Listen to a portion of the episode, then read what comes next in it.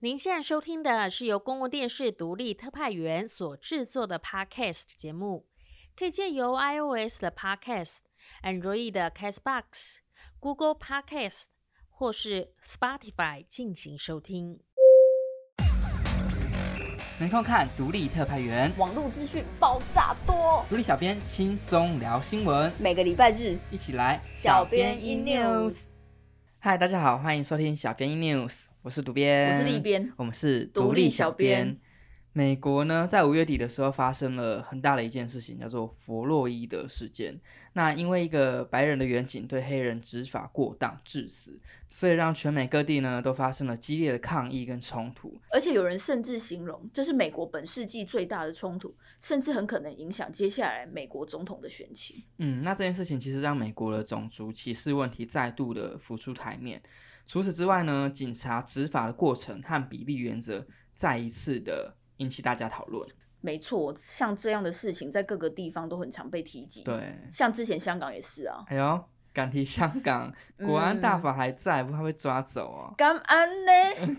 九香内啦，九香内，对对对呃对。那其实台湾也存在着这个议题啊，像之前越南移工阮国飞，还有远景李承汉的事件呢，也有在新闻上面被大家看到。嗯那本周独立特派员就带大家来关注呢，警察用枪这件事情，法律授权警察开枪逮捕犯人，看起来很天经地义啊。对啊对啊。但实际上，台湾远警其实不常开枪。为何？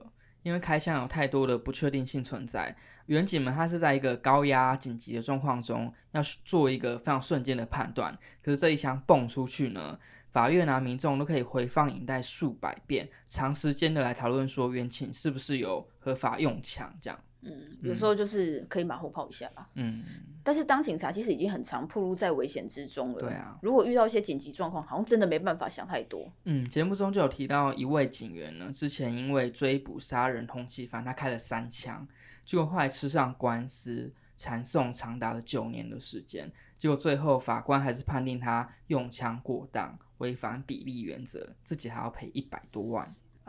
远警的执勤专业和司法判断真的很容易起冲突。没错，就是为了解决这类的争议呢，行政院在今年的五月七日通过了长达十七年哦嗯都没有修正的《警械使用条例修正草案》。让远警执勤所产生的伤害回归国赔法处理，也放宽了警械的定义。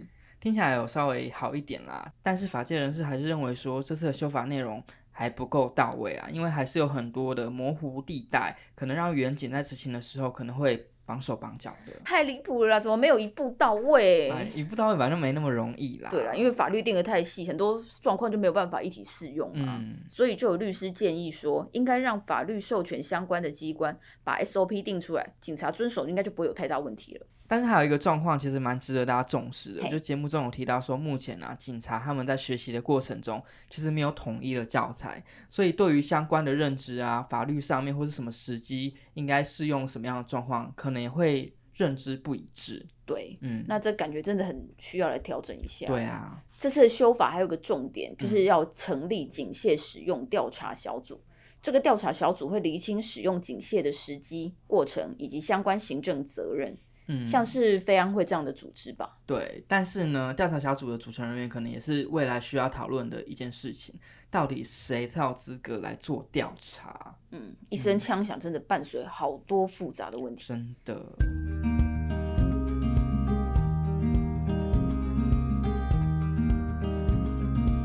诶上个礼拜跟大家聊穿山甲，不嘿知道大家还记不记得？嗯，那这礼拜 大怎样家笑什 么？这礼拜就跟大家来聊一下导盲犬。对哦，哎、这样会不会大家以为我们要走 Discovery 路线？呃，应该不会，因为啊公司已经有生态圈记录了。哦，对，但我们还是会有一些比较可爱的动物专题，大家偶尔可以来看一下。好好好，也对是要捧场哦。对对对对对，那你有在路上看过导盲犬吗？哎、好像有一点没印象哎，太少看到了。嗯，等一下就跟你讲说为什么会比较少看到。好那这些导盲犬通常都是比较多啦，都是嗯拉拉或者是黄金，它、们看起来很可爱。那但是呢，如果大家在路上碰到正在执勤的导盲犬，不要和它们去玩哦。对，考试考试，节目中有提到四不疑问，请问你有没有背起来？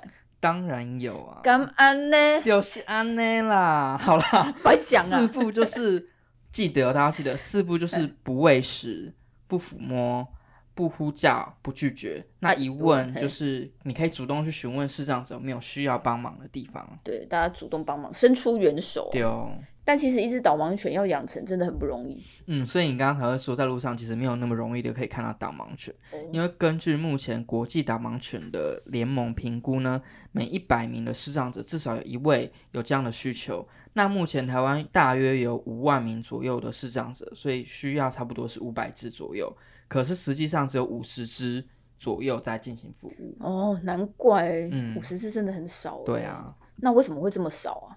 嗯，因为除了经费和人力的问题之外呢，最重要的是找不到足够的寄养家庭来训练幼犬。哦，又是寄养家庭的问题。嗯，那如果要投入导盲犬的寄养家庭，大致上需要哪些条件呢？其实每个单位可能会有一些不太一样啦。那我们就以慧光导盲犬教育基金会为例，家中呢它至少要有一个成人，他可以全天候的哦嗯来看顾幼犬。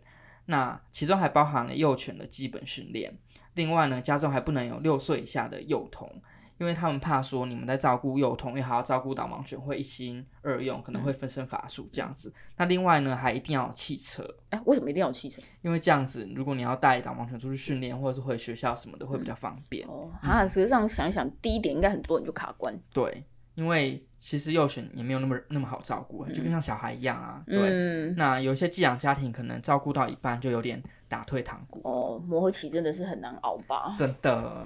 但是在整个过程中，还是会有专业的人员来协助和帮忙。嗯如果多花点心思，应该还是可以和狗狗们好好相处的。另外呢，导盲犬要训练过关其实蛮困难的。除了幼犬时期在寄养家庭训练需要一年的时间，他们后来还要再到专业学校上一到两年的训练课，才有可能合格。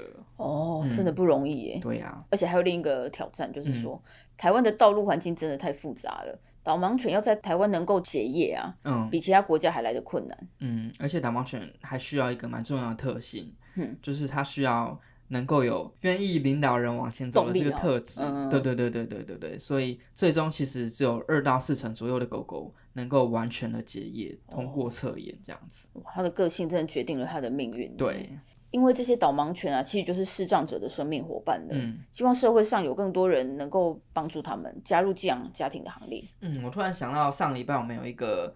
银发族可以成为施加尔寄养家庭的专题，嘿，那我觉得就是这些银发族或许也可以蛮适合来当导盲犬的寄养家庭。哦，听起来不错对哦。啊，It's good idea。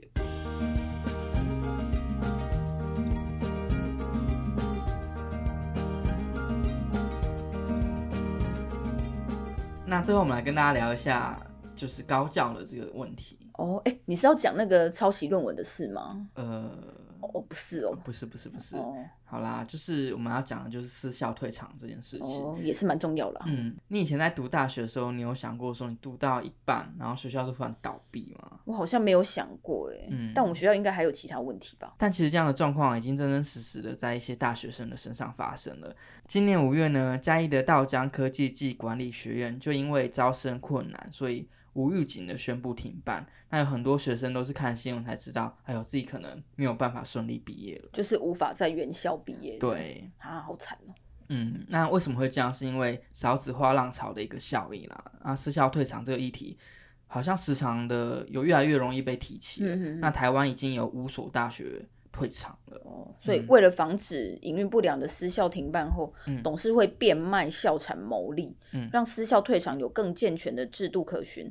所以教育部预计在年底会通过新版的私校退场条例。嗯，那其实私校如果真的走不下去，好像也不是只有停办或是关闭学校这个选项，因为节目中就有提到一些案例啦，就是嗯私校因为企业入主，所以转型成功，从原本濒临倒闭呢，到现在变成是年年满招。哦，但是企业财团入主学校，在公共利益的层面上，还是会让人家质疑耶。对啊，还是有一些学者啊，或者嗯教育、教育家可能会有一些怀疑，但我自己是认为啊，这好像不是最大的问题，重点是有没有人愿意想要用嗯用心心来办学。对，因为即便是一般的大学呢，有时候不用换财团来接受啊，嗯换个校长啊，换个董事会，学校整个就哇不一样了呢，哎，听起来好像是有点耳熟。你是在说我们的母校是吗？这就不太好说喽。还好，还好，我还蛮敢说的。好，你说，你因为说，他不是都会发那个调查问卷来问毕业生，对，对，然后就前面就问你说啊，你现在如何如何，这个嗯都还好，但是嗯后来他都会有留一栏让人家写意见，是就是有点像申论题，对对对，我就会在这一块，我就会给他好好的写一下了，我就写说，反正重点就是一句，你不要把自己真的当成学店在做，对啊，因为我后来还是有回学校一次，因为我们两嗯个是同一间学校，嘿，然后我们都是毕业毕业了之后学校换一个校长，对对，然后我是末代那一位校长的对，毕业然生，后某一次我回学校的时候我就吓到，就是因为他们其实是一直想要涨学费的，对啊，可是涨学费其实不知道他们的经费到底是用在哪些地方。嗯那我回学校就看到说，哇，整个一楼的嗯教室的门，他们都做新的门，木质的、厚的，想嗯要更有门面。然后所有的厕所都装了新的那叫什么烘手机，哦，就是变得非常的高级。哦，那就我就会觉得说，这些经费反而没有用在，例如说老师嗯嘿聘请比较好的老师，嘿或者是让学生设有备比较好的器材可以使用。嗯，那我就觉得有什么好涨的？对啊，你是要做门面才是要好好办学啊，，对，所以私校还是有很多问题啦。嗯但政府未来在私校退场的时候，真的应该要办好守门员的这个角色。对啊，这样台湾的高教才能健康发展。对，也希望我的母校加油好吗？本周的节目就告一段落了啊。那提醒大家一个新消息，嗯，对，就是独立特派员的 YouTube 频道，每周三的晚上六点会精选一个单元抢先首映。哇，创举创举，对，大家不用等十点了，就六点就可以先抢先看一个单元。哦对，还蛮方便的。那嗯如嘿嗯，但这好像也不能早一点去睡觉，就是大家还是就六点跟十点都要看给。我看满就对 了。好看嘛。好啦，那大家还没看本周的节目的话，记得要去 YouTube 频道去收看。